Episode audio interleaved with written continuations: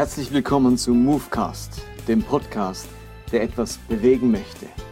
Mein Name ist Martin Benz und jetzt geht's los.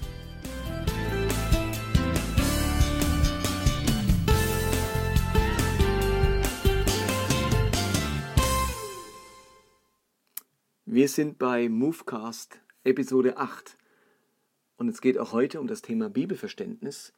Aber zunächst einmal möchte ich mich bedanken für das fleißige Hören und Weitererzählen und Posten, denn wir haben jetzt innerhalb weniger Wochen über 700 Downloads und es freut mich, dass so viel Interesse da ist und so viele sich das anhören, an diesen Gedanken Anteil nehmen wollen. Scheinbar ist dieses Format von einem kurzen 15 bis 20-minütigen Podcast doch etwas, wo viele Leute ähm, anspricht und irgendwie integrierbar ist in ihren Alltag. Also vielen Dank euch und ich versuche weiter dran zu bleiben, euch spannende und interessante Themen vorzustellen in Movecast. Ich habe letztes Mal die These aufgestellt, dass alles in der Bibel Absicht Gottes ist, aber nicht alles Ansicht Gottes. Und ich könnte auch sagen, alles, was in der Bibel steht, steht absichtlich in der Bibel. Gott wollte es so aber nicht alles entspricht seiner Meinung, seiner Überzeugung, seiner Ansicht. Und jetzt werden vielleicht Leute sagen, ja, aber äh, woher weiß ich denn dann, was Ansicht Gottes ist? Ich meine, ich dachte immer, alles, was in der Bibel steht, ist, ist Ansicht und, und Wille Gottes. Wenn das nicht so ist, ja, was ist es denn dann? Ist das nicht völlig subjektiv? Und da sage ich einfach wieder, nein, ist überhaupt nicht subjektiv. Wenn du wissen willst, was Gottes Ansicht ist, dann schau dir Jesus an. Gott sieht wie Jesus aus. Gott ist nie anders, als er sich in Jesus gezeigt hat. Was Jesus gelehrt hat, wie Jesus gelebt hat, wie Jesus gehandelt hat, das entspricht der Ansicht, der Überzeugung Gottes. Wer mich sieht, der sieht den Vater, sagt Jesus. Also wenn ich wissen will, was Gottes Wille und Ansicht ist, dann wird das offenbart im Leben Jesu. Und deswegen muss ich mir dieses Leben Jesu anschauen, muss mir diese vier Evangelien anschauen und dann weiß ich, was der Ansicht und dem Willen Gottes entspricht. Und dann weiß ich eben auch, dass die Aussage im Josua, ähm, nämlich ein geozentrisches Weltbild, diese kosmologischen Vorstellungen nicht Ansicht Gottes sind. Gott weiß es besser und dann weiß ich auch, dass die Aussagen im Hierbuch einer flachen Erde, die auf Säulen ruht, eben nicht Ansicht Gottes sind. Und in gleicher Weise sind auch die gewalttätigen und grausamen Textstellen im Alten Testament, die scheinbar von Gott kommen, nicht Ansicht Gottes.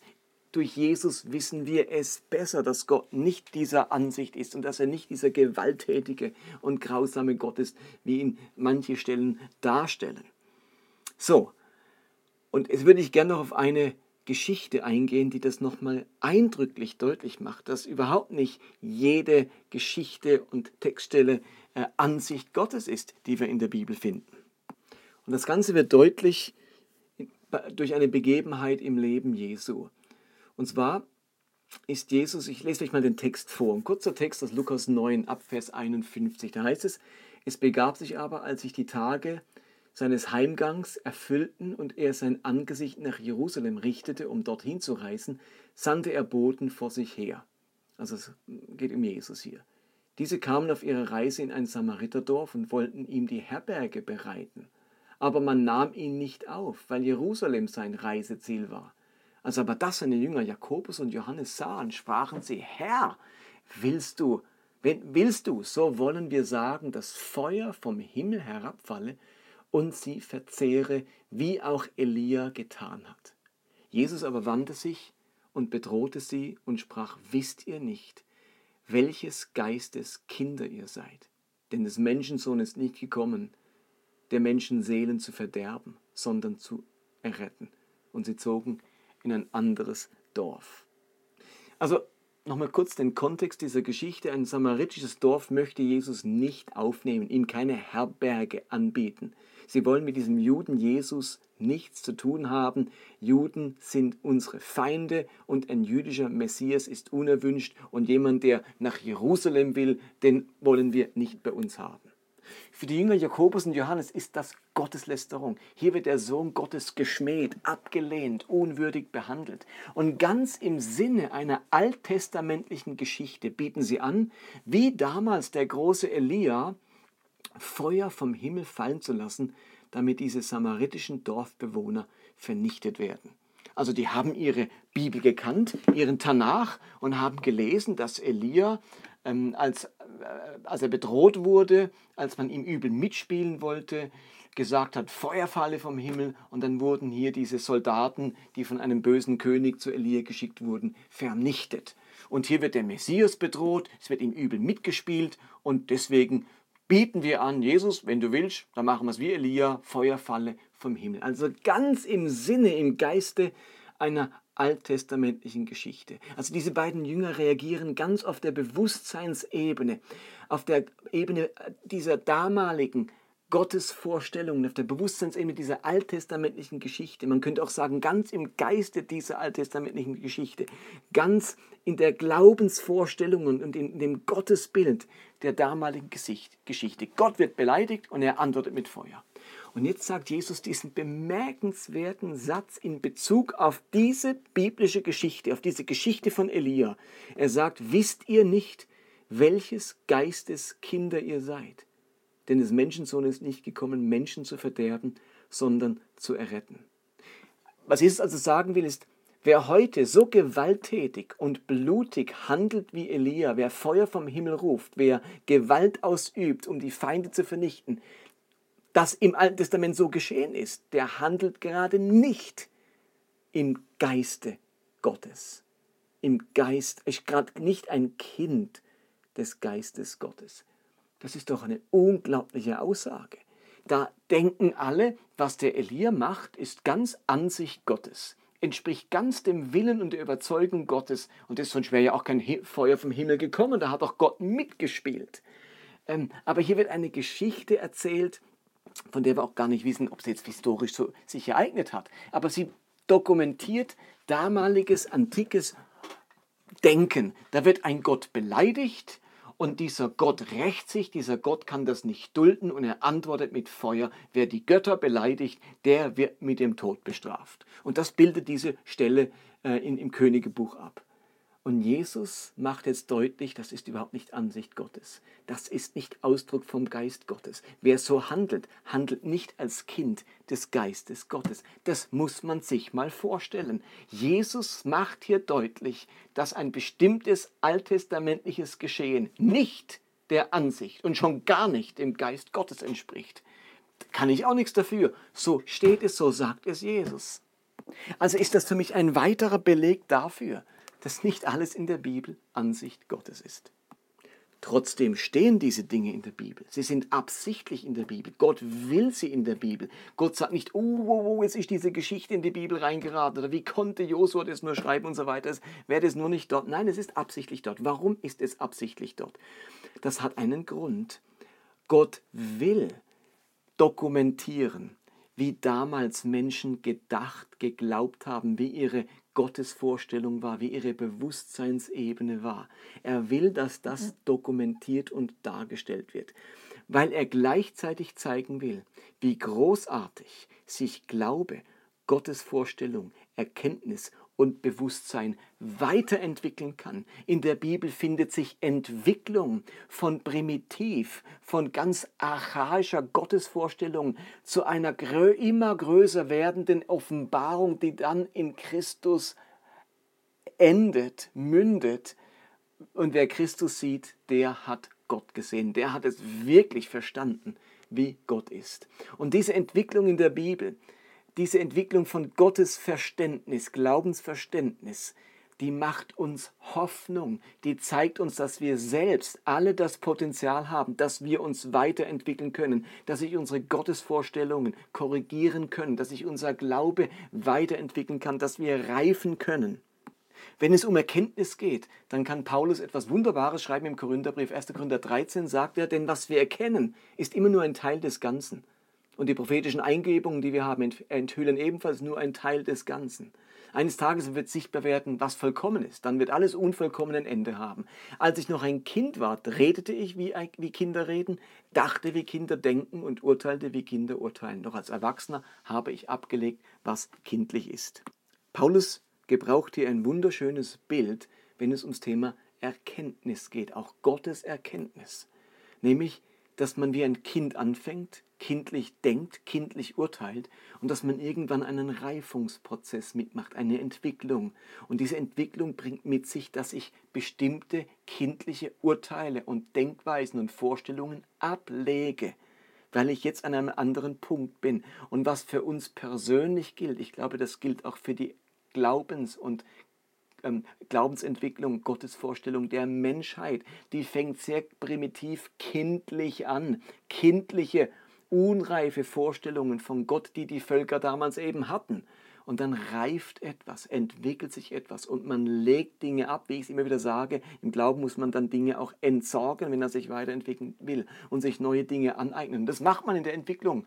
Man legt Dinge ab, entsorgt Dinge, Überzeugungen, die man als Kind hatte und eignet sich neue Denkweisen an. Das ist völlig normal und das bildet auch die Bibel ab.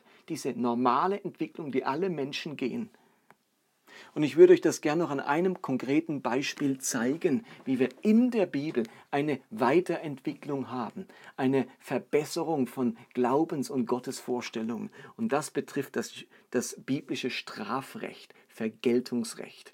Das hat seinen Anfang, äh, ganz am Anfang der Bibel. In Genesis 4 wird beschrieben, ähm, wie kein gerecht werden soll. Kein bringt ja Abel um und dann, damit er nicht gerade auch umgebracht wird, bekommt er dieses Keinsmal und dann heißt es in Genesis 4, Vers 15, wer kein totschlägt, das soll siebenfach gerecht werden. Also wir haben wir die Vorstellung, das Leben von Kain, wenn das jemand nimmt, dann wird es siebenfach gerecht.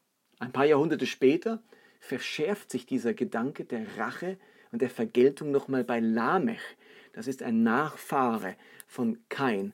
Und Lamech von ihm heißt es, Lamech sprach zu seinen Frauen Ada und Zilla, ihr Frauen Lamechs, hört meine Rede und merkt, was ich sage. Ich habe einen Mann erschlagen für meine Wunde und einen Jüngling für meine Beule. Kein soll siebenmal gerecht werden, aber Lamech 77 Mal.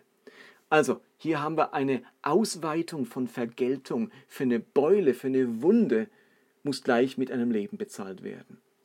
Konkret anwenden tun das dann zum Beispiel die Söhne Jakobs die, unsere zwölf Erzväter, deren Schwester wird nämlich von einem Hethiter vergewaltigt. Ein Hethiter aus der Stadt Sichem vergewaltigt die Schwester der Söhne Jakobs. Und sie rächen ihre Schwester damit, dass sie die gesamte Stadt Sichem ausrotten. Also das ist ungezügelte, ungebremste Vergeltung für eine Vergewaltigung, die Ausrottung einer ganzen Stadt. Und jetzt kommt der erste Schritt zur Veränderung, zu einer neuen Bewusstseinsebene, zu einem neuen Verständnis von Strafe. Denn was bisher an Vergeltung geschehen ist, obwohl es in der Bibel steht, bildet nicht die Ansicht Gottes ab. Und jetzt kommt in 3. Mose ein ganz spannendes Gesetz. Man nennt das auch das Jus Talionis. Und dort steht, wer seinen, wer seinen Nächsten verletzt, dem soll man tun, wie er getan hat. Schaden um Schaden, Auge um Auge, Zahn um Zahn. Wie er einen Menschen verletzt hat, so soll man ihm wieder tun. Was hier geschieht, ist etwas Großartiges. Wenn bisher ein Leben mit sieben Leben bezahlt wurde, für eine Beule gerade jemand umgebracht wurde, dann haben wir hier plötzlich den Fall, dass Unrecht eine angemessene Strafe zugeordnet wird. Für ein Auge nur noch ein Auge, für eine Beule nur noch eine Beule und nicht eine ganze Stadt für eine Vergewaltigung. Es wird angemessene Strafe eingeführt. Das ist unglaublich fortschrittlich. Ähm, Gandhi hat mal gesagt, Auge um Auge und die ganze Welt wird blind. Und natürlich klingt das in unseren Ohren heute so. Für uns klingt das primitiv. Aber von damals her gedacht, wo es eine willkürliche Vergeltung war, ist das ein unglaublicher Fortschritt, eine Weiterentwicklung. Es gab nur ein, ein anderes Volk, das ein ähnliches Gesetz hatte, kann man im Kodex Hammurabi nachlesen, 1700 vor Christus. Aber selbst dort waren die Sklaven nicht in diese neue Rechtsordnung, in dieses neue Vergeltungsgesetz eingeschlossen, sondern nur im Jus Talionis, in der Bibel. Auch dort gilt dieses neue Vergeltungsrecht auch für Sklaven. Auch wenn ein Sklave dich verletzt, darfst du ihn nicht umbringen, sondern nur in gleicher Weise verletzen. Also wir haben da eine Weiterentwicklung, da entwickelt sich was in der Bibel. Und jetzt kommt Jesus und jetzt entwickelt sich das Ganze nochmals weiter. Und er sagt dann in Matthäus 5, ihr wisst, dass es heißt Auge um Auge, Zahn um Zahn. Just talionis. Ich aber sage euch, verzichtet auf Gegenwehr, wenn euch jemand Böses tut. Mehr noch, wenn dich jemand auf die rechte Backe schlägt, dann halte auch die linke hin. Jetzt sind wir dort angelangt, was Überzeugung und Ansicht Gottes ist. Aber das konnte man damals nicht formulieren. Aber es ist trotzdem absichtlich in der Bibel, damit man sieht, woher man kommt und wohin man unterwegs ist. Und das ist mit einem ganzen Volk geschehen und das darf auch mit uns geschehen. Die Bibel zeigt uns, woher wir kommen, wie oftmals falsche Gottesvorstellungen aussehen und wohin wir kommen sollen, was sich in uns entwickeln darf, was wir ablegen dürfen und was wir uns aneignen dürfen. Und das Ganze könnte man jetzt auch durchspielen mit anderen Themen, zum Beispiel mit dem Thema äh, Sklaven. Da haben wir viele Bibelstellen, die klar von Sklaverei reden und dass Sklaverei erlaubt ist. Und plötzlich werden so neue Gesetze eingestreut. Plötzlich gibt es Geschichten oder Propheten sagen etwas, wo man merkt, mit der Sklaverei ist doch nicht so einfach. Und Gott befreit plötzlich die Sklaven aus Ägypten. Man merkt, so ist dann, also Gott steht auf der Seite der Sklaven und nicht auf der Seite der Sklavenhalter. Und dann wird im Neuen Testament vollkommen klar, dass Sklaven gleichberechtigt sind, dass man keine Sklaven halten soll, indem Paulus sagt, es gibt hier nicht mehr Freie und Sklaven in Christus. Also hier ist eine Entwicklung und jetzt passiert tragischerweise Folgendes, dass Christen diese Entwicklung gar nicht sehen, diese Weiterentwicklung, sondern sich irgendeine Bibelstelle herausgreifen aus dem Alten Testament, die für Sklaverei ist, aber eben nicht die Ansicht Gottes abbildet. Und mit dieser einen Bibelstelle jetzt noch jahrhundertelang Sklaverei rechtfertigen. Bis vor 200 Jahren noch in den USA, bis vor 50 Jahren hatten wir noch Apartheid in Südafrika, wo Christen dieses System stützen wegen irgendeiner Bibelstelle und nicht verstanden haben, dass das nicht Ansicht Gottes widerspiegelt, sondern antikes Denken und dass Gott uns in eine Entwicklung hineinführen möchte. Und das Gleiche kann man beim Thema Frau sagen, die Rolle der Frau. Da bildet die Bibel in vielem antikes Patriarchat ab Unterordnung der Frau, Minderwertigkeit der Frau, die Frau als Besitz des Mannes ja, und mit so Bibelstellen, da können manche Christen bis heute begründen, dass die Frauen sich unterordnen müssen, dass sie nicht predigen und lehren dürfen äh, und dass sie schweigen sollen. Bis heute kriegen Christen das hin, wegen irgendwelchen Bibelstellen, anstatt zu kapieren, dass in der ganzen Bibel zwar am Anfang antikes Frauenbild vermittelt wird, aber dann durch prophetische Aussagen, durch Stellen in den Psalmen, durch Geschichten und vor allem dann durch Jesus deutlich wird, dass sich das weiterentwickeln muss, dass wir diese Vorstellungen ablegen müssen und uns neue aneignen müssen. Jesus macht Frauen zu seinen Jüngern und Paulus kann sagen, in Christus gilt nicht mehr Mann oder Frau, sind alle eins. Wir müssen diese Entwicklung sehen, sonst bringen wir es wirklich fertig, ein, einzelne Bibelstellen zu nehmen und absurde Dinge bis heute zu begründen und aufrechtzuerhalten. Also diese Entwicklung ist unglaublich wichtig, dass wir die sehen. So, und in diesem Sinne kann ich eben sagen, alles in der Bibel ist Absicht Gottes. Es ist absichtlich dort, es hat seinen Zweck und seinen Sinn. Aber nicht alles in der Bibel ist Ansicht Gottes. Nun würde ich euch gerne anbieten, ich würde gerne ein paar Podcasts auch noch machen, gerade wenn wir so beim Thema Bibelverständnis sind. Wenn es Bibelstellen gibt, die euch Mühe bereiten, wo ihr Fragen habt, wie muss man denn das verstehen, dann schickt mir doch eure Fragen oder schreibt sie in den Kommentar. Ich würde gerne hin und wieder einfach mal einen, einen Podcast machen, wo es nur darum geht, schwierige Bibelstellen aufzugreifen und sie zu erläutern, so gut ich das kann. Vielleicht gibt es auch Bibelstellen, wo ich sagen muss, keine Ahnung. Aber wo ich das kann, würde ich das gerne machen. Okay, soviel zu heute, für heute. Movecast Nummer 8.